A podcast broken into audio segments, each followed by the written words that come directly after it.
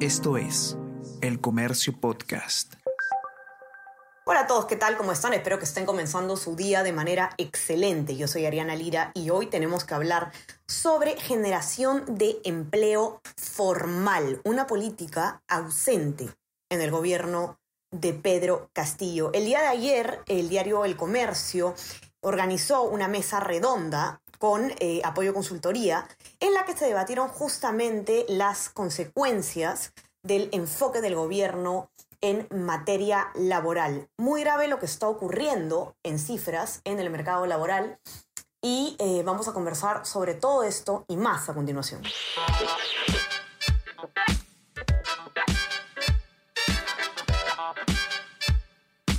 Esto es Tenemos que hablar con Ariana Lira.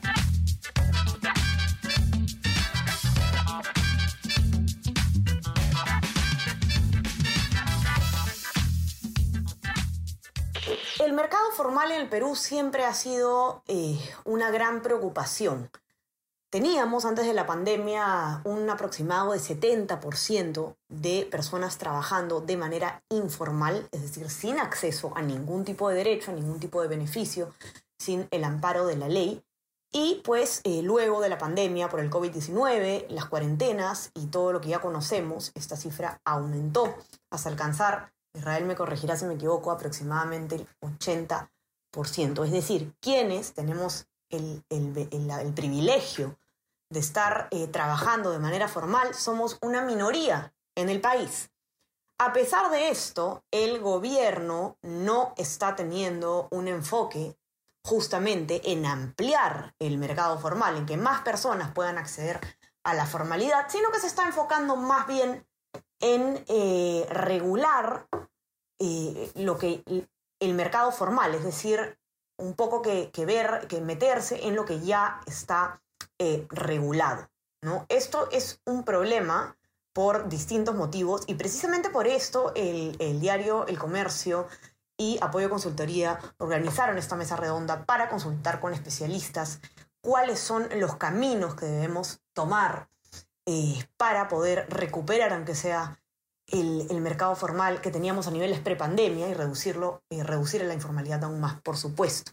Quien nos va a explicar a detalle qué es lo que han eh, concluido los especialistas es Israel Lozano, periodista de economía de este diario, ustedes lo conocen muy bien, para poder conocer todo lo que ha pasado entonces el día de ayer en esta mesa redonda. ¿Qué tal, Isra? ¿Cómo estás? Bienvenido. ¿Qué tal, Ariana? ¿Cómo estás? Isra, eh, hay una conclusión general, ¿no? Que, que tú comentas además en, en tu informe eh, sobre esta mesa redonda. ¿Qué es sí, en, en, lo que todos coinciden? Sí, totalmente. Eh, la mesa redonda concluyó el día de ayer, digamos, como un acuerdo, como un consenso entre todos que eh, no existe o no es clara en todo caso una política eh, por parte de los actuales gobernantes, del actual ejecutivo, sobre la generación de empleo formal en el país. ¿no?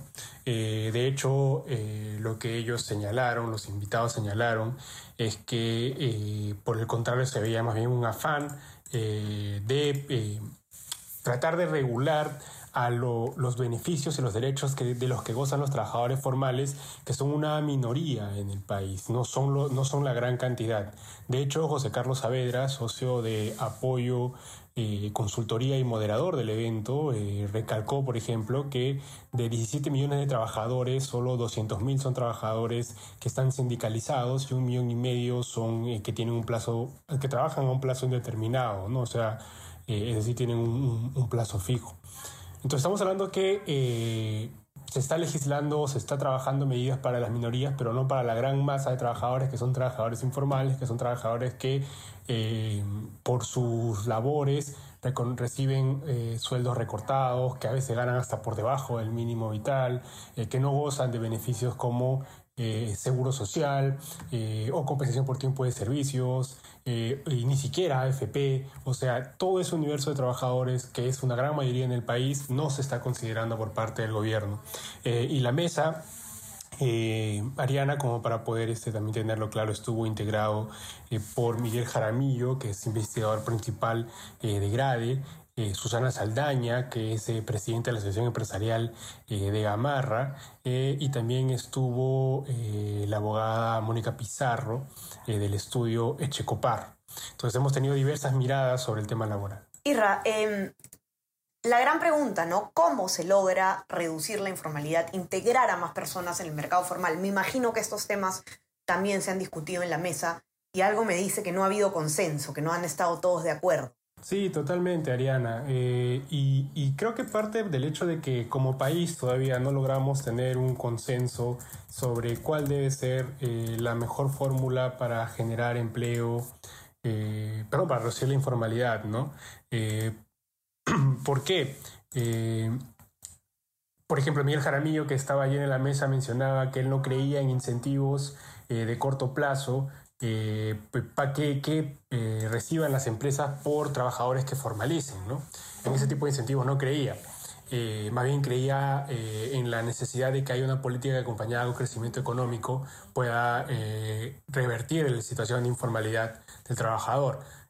Mientras que abogadas como Mónica Pizarro iban más por el lado tributario, generar que las empresas tengan algún tipo de beneficio por eh, afiliar a trabajadores o, por ejemplo, modificar los regímenes MIPE. Eh, Susana Saldaña, una mujer empresaria de Gamarra, hablaba de otros beneficios más vinculados al mercado, eh, más vinculados a la propia empresa en su actividad comercial, no tanto laboral. Entonces, em, yo creo que eso es gran parte de lo que han comentado los expertos de sus diversas visiones, que fue lo más enriquecedor, ¿no? Tener varias visiones sobre cómo enfrentar la informalidad pero eh, sin duda la respuesta, la solución al problema de informalidad en el país, histórico problema de informalidad todavía sigue siendo un tema controvertido, sin lugar a dudas, Adriana. Sin lugar a dudas, ¿no? ¿Cuál es la manera de, llegar a esto? Definitivamente no es enfocándonos en eh, aquellos que ya estamos en el mercado laboral. Esa es la, la respuesta consensuada. Escucha todos los podcasts que el Diario El Comercio trae para ti las cinco noticias del Perú y el mundo. Tenemos que hablar.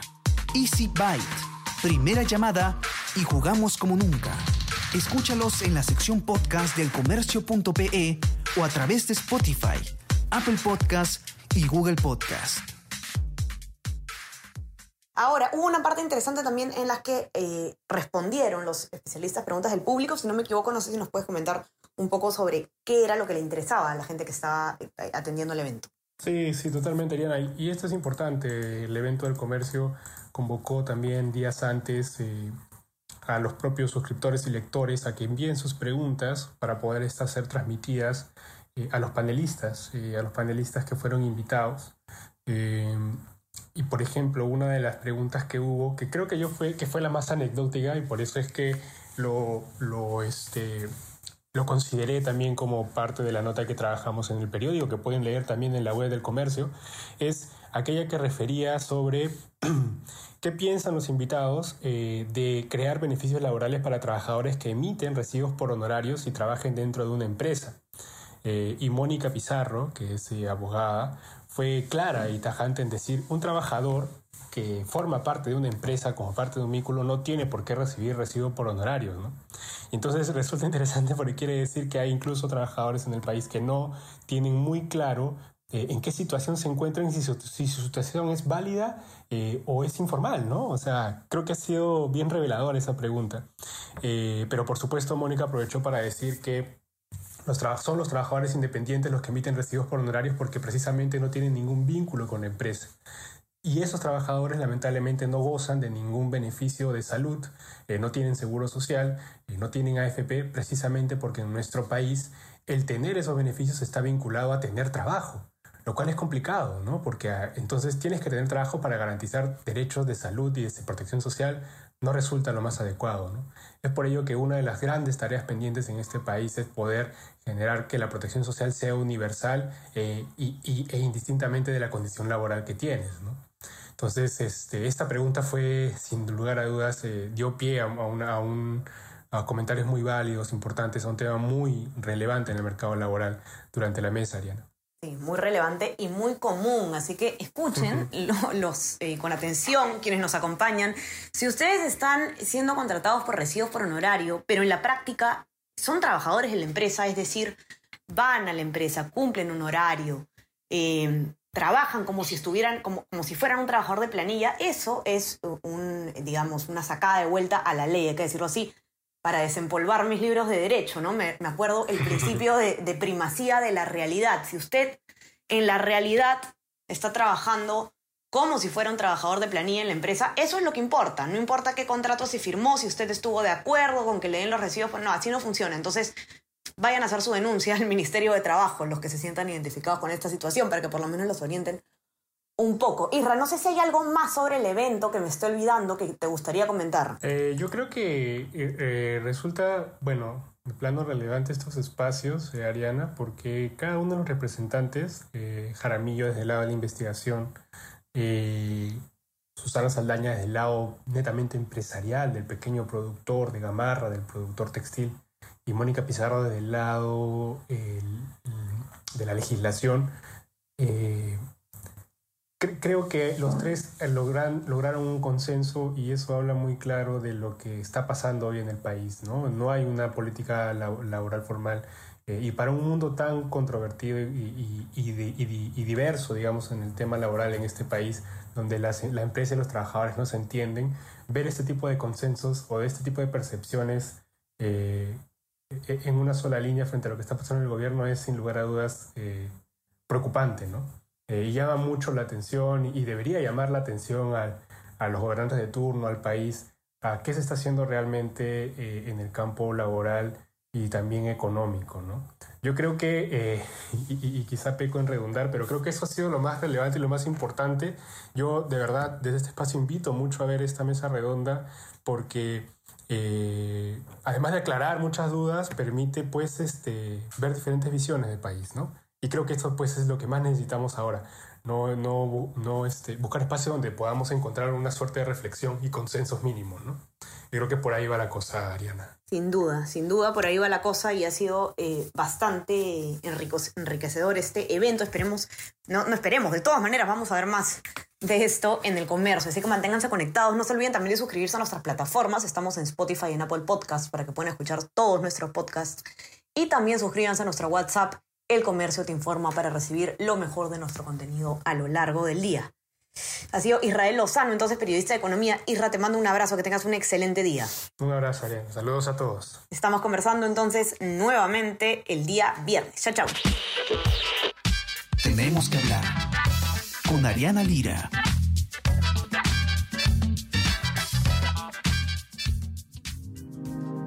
El Comercio Podcast.